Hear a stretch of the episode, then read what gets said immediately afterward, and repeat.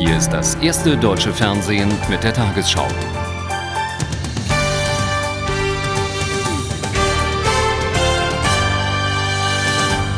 Guten Abend, meine Damen und Herren. Im Irakkrieg muss die Zivilbevölkerung erneut schwere Opfer hinnehmen. Bei einem Angriff auf einen Marktplatz in Bagdad sind am Abend zahlreiche Zivilisten getötet worden. Die Zahlenangaben schwanken noch. Irakische Krankenhausärzte sprachen von mindestens 55 Toten und vielen Verletzten. Ob es sich bei ihnen um Opfer eines amerikanischen Luftangriffs handelt, ist nicht klar. Die US-Luftwaffe hatte Bagdad heute unvermindert angegriffen und dabei erstmals auch besonders schwere Bomben eingesetzt. Am Abend gab es wieder eine schwere Explosion auf einem belebten Markt in Bagdad. Nach Angaben des arabischen Fernsehsenders Al Jazeera gab es über 50 Tote und 49 Verletzte. Bei ihren Angriffen vergangene Nacht hatten die Amerikaner zum ersten Mal bunkerbrechende Bomben eingesetzt. Es sollen die heftigsten Bombardements seit Kriegsbeginn gewesen sein. Ziele waren erneut Regierungsgebäude und Telekommunikationseinrichtungen. Nach Korrespondentenberichten brach in der Hauptstadt zeitweise das Telefonnetz zusammen. Nur im Süden der Stadt hätte man noch telefonieren können. Für einige Minuten fiel auch wieder das irakische Satellitenfernsehen aus. Nach Angaben des irakischen Informationsministers seien bei diesen Angriffen sieben Zivilisten getötet und 92 verletzt worden. Von US-Flugzeugträgern im Persischen Golf flogen Kampfbomber wieder Einsätze auf Stellungen der republikanischen Garden 80 Kilometer südlich von Bagdad. Rund um die südirakische Stadt Nasiriyah dauerten die heftigen Gefechte zwischen US-Einheiten und irakischen Truppen an. Nach Angaben von US-Militärsprechern würden dort zwölf amerikanische Soldaten vermisst. Der arabische Fernsehsender Al Jazeera zeigte heute Bilder von Flüchtlingen aus Nasiriyah. Mehrere hundert Familien verlassen die Stadt, weil es dort kein Wasser und keine Lebensmittel mehr geben soll. Auch um Basra wird weiter gekämpft. Nach britischen Militärangaben befindet sich die Stadt noch lange nicht in der Hand der Koalitionstruppen.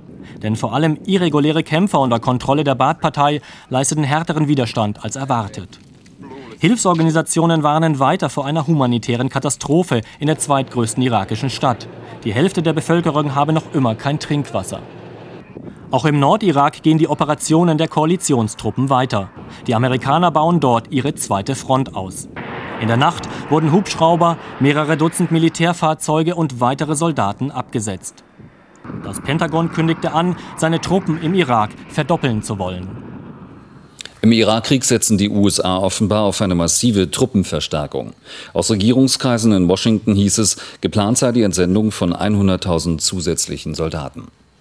Im Süden des Irak hängen die amerikanischen Bodentruppen bei ihrem Vormarsch auf Bagdad offenbar weiter fest.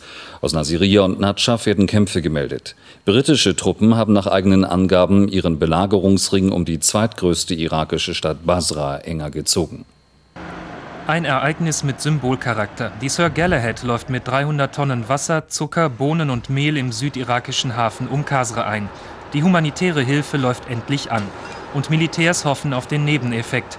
Jetzt, da die Hilfsgüter langsam die Bevölkerung erreichen, könnte die Unterstützung für die Alliierten wachsen und Saddams Regime schwächen. Doch in der Millionenstadt Basra regieren trotz starker Zerstörungen noch immer Saddams Baath-Partei und Paramilitärs. Das Hauptquartier der Partei, zerbombt durch eine amerikanische Rakete. Inzwischen jedoch erste Berichte, wonach tausende Bewohner aus Basra fliehen wollen. Uh, Wir haben sichere Informationen, dass heute Morgen etwa 2000 Menschen versucht haben, aus Basra rauszukommen. Doch sie sind von Milizen des Saddam-Regimes beschossen und verfolgt worden. Alliierte Truppen stehen mit ihren Panzern noch immer vor den Toren Basras, ziehen den Belagerungsring immer enger. Doch eine schnelle Entscheidungsschlacht scheint die Kriegskoalition nicht schlagen zu wollen. Zu groß ist die Angst vor einem verlustreichen Häuserkampf. Im Rahmen der Propagandaschlacht konnte die irakische Seite heute einen Sieg verbuchen. Der arabische TV-Sender Al Jazeera zeigte Bilder vom Abschuss einer unbemannten amerikanischen Aufklärungsdrohne in der Nähe Basras. Auf den Aufnahmen zu sehen sind auch jubelnde Männer. Ob es sich um gewöhnliche Menschen von der Straße handelt oder ausschließlich Anhänger Saddam Husseins, ist unklar. Im Nordirak setzen die US-Streitkräfte ihren Aufmarsch fort. Transportmaschinen flogen über Erbil Soldaten und schweres Gerät ein. Die Einheiten sollen vermutlich die oppositionellen Kurden dabei unterstützen, die Ölquellen von Mossul und Kirkuk zu schützen. Kurdische Kämpfer rückten weiter auf Kirkuk vor, nachdem sich irakische Truppen gestern dorthin zurückgezogen hatten. In Windeseile hatte sich der Rückzug der irakischen Einheiten von der Grenze zum autonomen Kurdengebiet herumgesprochen. Aus allen Teilen des Nordirak kamen bewaffnete Einheiten der Kurden, ohne dass sie jemand gerufen hätte. Alle wollten die geräumten Stellungen der Armee Saddams wieder besetzen. Die meisten Unterstände sind von den Bomben der US-Kampfflugzeuge zerstört. In den geräumten Verteidigungslinien finden sich auch Gasmasken, die Kurden sagen, das sei ein Beweis, dass man hier an den Einsatz von Giftgas gedacht habe. An den verlassenen Stellungen herrscht eine Stimmung wie auf einem Volksfest. Viele der kurdischen Kämpfer wollen gleich weiter nach Kirkuk und Mosul. Hinter vorgehaltener Hand wird schon wieder von einem Wettlauf der Kurdenorganisationen gesprochen. Wer zuerst in Kirkuk ist, der ist auch der Erste im Nordirak. Bis zum Mittag sind so viele Kurdenkämpfer aufmarschiert, dass ein Teil wieder in die Dörfer zurückgeschickt werden muss. Ein Kurdengeneral beruhigt die internationale Presse. Die Kurden würden sich an die Absprachen halten, alle militärischen Operationen würden mit den US-Streitkräften abgestimmt, Alleingänge nach Kirkuk werde es nicht geben, die Kurden warten, bis die Nordfront steht. Für die USA hat der Begriff Nordfront noch eine besondere Bedeutung. Die amerikanischen Truppen haben im Nordirak die Aufgabe, offene Rivalitäten zwischen den Kurdenparteien zu verhindern und dafür zu sorgen, dass kein bewaffneter türkisch-kurdischer Konflikt ausbricht. Die Vereinten Nationen wollen die notleidenden Menschen im Irak so schnell wie möglich wieder mit humanitären Hilfsgütern versorgen. Einstimmig beschloss der UN-Sicherheitsrat die Wiederaufnahme des mit Kriegsbeginn ausgesetzten Programms Öl für Lebensmittel. Die Resolution war unter deutscher Federführung ausgearbeitet worden. Schon vor Kriegsbeginn waren mehr als 15 Millionen Iraker auf die UN-Hilfsgüter angewiesen. Für die Menschen im Irak ein wichtiges Votum des Sicherheitsrates. Einstimmig haben die 15 Mitglieder beschlossen, das Öl für Lebensmittelprogramm fortzusetzen. Damit erhält UNO-Generalsekretär Kofi Annan für zunächst 45 Tage die Vollmacht, das Programm in eigener Regie wieder in Gang zu bringen und zu verwalten. Nach tagelangem politischen Gerangel im Sicherheitsrat nun die Einigung auf Drängen der Deutschen. Die Amerikaner begrüßen, dass nun mit irakischem Geld aus den Ölverkäufen vom UN-Treuhandkonto den Kriegsopfern geholfen werden kann. Russland, wie die Mehrheit, hat aber in der Resolution festschreiben lassen, dass die Besatzungsmächte die Hauptverantwortung für die Zivilbevölkerung tragen. Die Resolution, so die Russen, legitimiere nicht im Nachhinein den Krieg. Dies war ein guter Tag für die UNO, es war ein guter Tag für den Sicherheitsrat und es war ein guter Tag für die Menschen im Irak. Sie dürfen nicht vergessen, äh, das äh, Oil for Food Programm ist das größte humanitäre Programm in der Geschichte der Vereinten Nationen. In einem Aufruf haben die UNO-Hilfsorganisationen an alle Staaten appelliert, zusätzlich mehr als 2,2 Milliarden Dollar als Nothilfe für Flüchtlinge und die Menschen im Irak bereitzustellen. Jetzt hat der UNO-Generalsekretär die Vollmacht, überall dort, wo es die Kriegslage zulässt, den Menschen die dringend benötigte Hilfe zukommen zu lassen. Es wäre schlimm gewesen, wenn der Sicherheitsrat sich nicht einmal darauf hätte einigen können. Zum letzten Stand aus Bagdad nun Stefan Kloss. Im Al-Nun-Krankenhaus im Westen von Bagdad spielen sich momentan dramatische Szenen ab. Hier sind die meisten Verletzten eingeliefert worden des äh, abendlichen Raketeneinschlages hier im Westen von Bagdad. Unter den Verletzten sind zahlreiche Kinder und Frauen, wie ich sehen konnte. Vor allem die Kinder haben teilweise schwere Verletzungen durch Splitter. Äh, die Splitter sind teilweise in die Bauchdecke eingedrungen.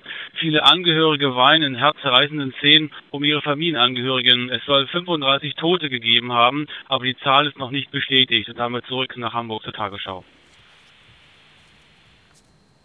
Kriegsflüchtlinge aus dem Irak sollen nach dem Willen der Europäischen Union möglichst in den Nachbarländern versorgt werden und nicht in Europa. Alle seien sich darüber einig, dass die Hilfe in der Region organisiert werden müsse, erklärte Bundesinnenminister Chili bei einem Treffen der EU-Innen- und Justizminister im griechischen Veria. In der ägyptischen Hauptstadt Kairo nutzten Zehntausende die erste genehmigte Demonstration seit Kriegsbeginn. Nach unterschiedlichen Angaben versammelten sich zwischen 50.000 und 80.000 Ägypter im Stadtzentrum. An der Al-Azhar-Moschee waren zuvor US-Fahnen verbrannt worden. Im Vergleich zur Vorwoche fiel der Protest aber deutlich friedlicher aus. In den Palästinensergebieten gingen mehr als 30.000 Menschen gegen den Krieg auf die Straße. Zur größten Kundgebung in Gaza-Stadt hatte auch die radikale Palästinenserorganisation Hamas aufgerufen. Die Menschen schwenkten irakische Flaggen und trugen Bilder von Saddam Hussein. Auch hier wurden Flaggen der USA und Israels verbrannt. Auch in Teheran haben heute 10.000 Menschen gegen den Irakkrieg demonstriert. Es war die erste größere staatlich organisierte Kundgebung im Iran seit Kriegsbeginn. Die Demonstranten skandierten Tod Amerika und bezeichneten den Einmarsch in das Nachbarland als illegal. Iran und Irak hatten zwischen 1980 und 1988 einen Krieg geführt, dem mehrere hunderttausend Menschen zum Opfer fielen. Die Bundesregierung will sich stärker an der humanitären Hilfe im Irak beteiligen. Bundeskanzler Schröder kündigte an, der deutsche Beitrag für die Vereinten Nationen werde verdoppelt, und zwar von 40 auf 80 Millionen Euro. Gegenüber der ARD äußerte sich heute auch Bundespräsident Rau zum Irakkrieg. Begrüßung im ARD Hauptstadtstudio. Zum ersten Mal seit Beginn der Waffenhandlungen äußert sich der Bundespräsident ausführlich zum Krieg. Ein Krieg, den Johannes Rau ablehnt. Ich gehöre zu denen, die einen anderen Weg für erfolgversprechender gehalten hätten. Insofern steht der Bundespräsident hinter dem strikten Nein der Bundesregierung zu einer deutschen Kriegsbeteiligung.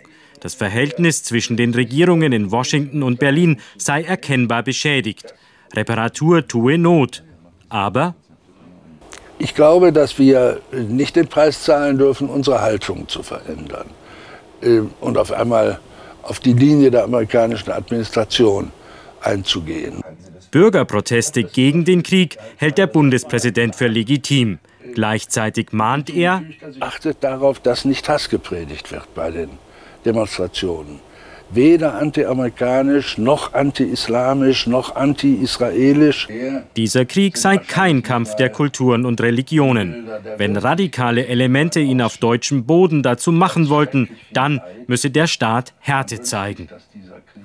Das ausführliche Interview mit Bundespräsident Rau bringt das erste heute Abend im Bericht aus Berlin.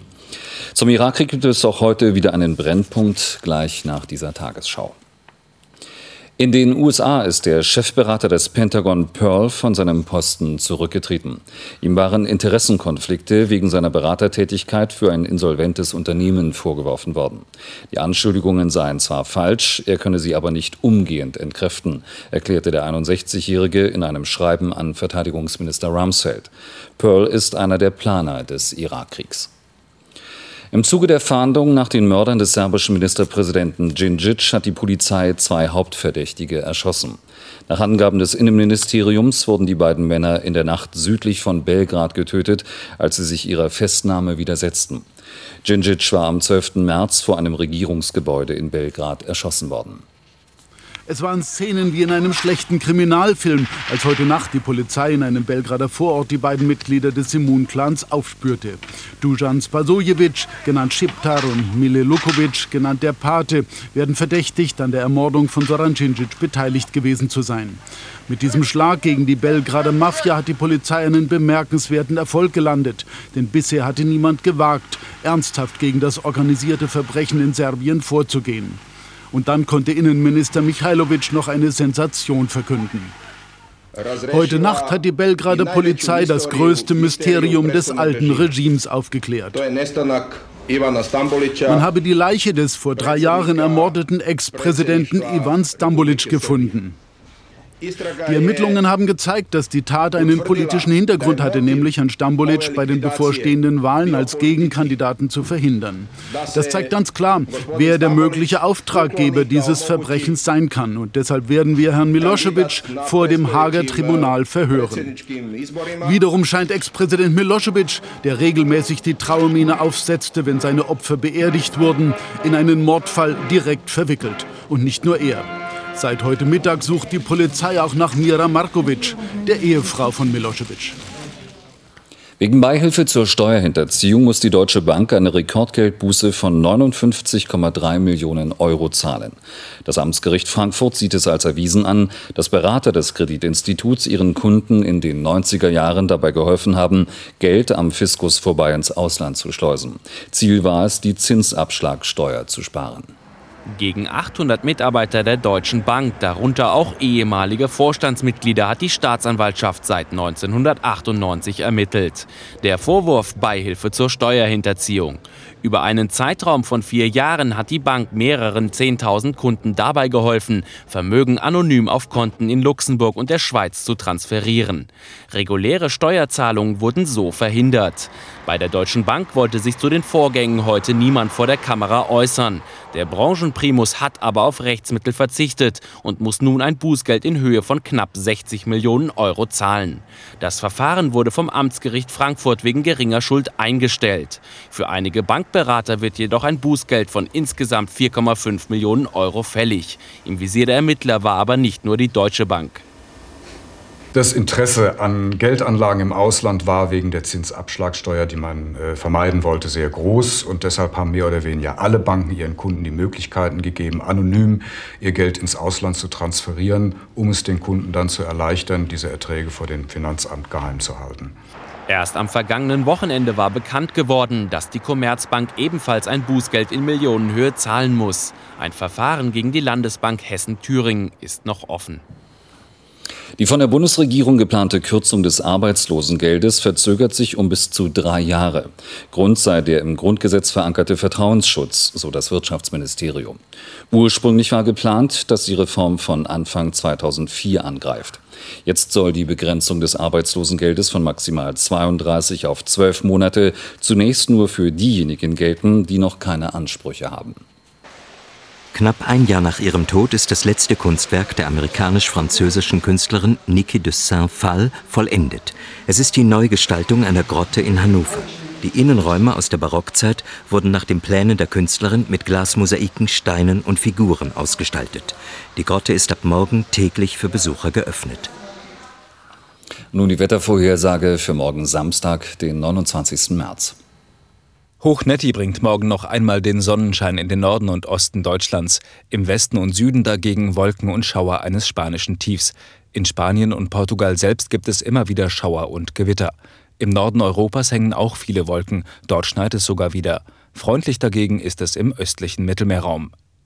Heute Nacht ist es im Norden und Osten Deutschlands sternenklar. Gelegentlich kann es leichten Frost geben. Vorsicht besonders an Brücken, dort kann Reifkletter entstehen. Örtlich bilden sich Nebelschleier. Im Rest des Landes dichte Wolken, aus denen es morgen ab und zu regnet. Die Sonne scheint im Nordosten und Osten. Der Wind weht meist schwach aus ost- und südöstlichen Richtungen und lädt manchmal etwas auf. Heute Nacht sinken die Werte auf plus 10 bis minus 1 Grad. Morgen steigen die Temperaturen an der Ostseeküste bei Seewind nur auf 9 Grad, sonst werden 14 bis 20 Grad erreicht. Die Aussichten, in den nächsten Tagen mischt sich die Sonne mit Wolken und Schauern, Anfang kommender Woche deutlich kühler.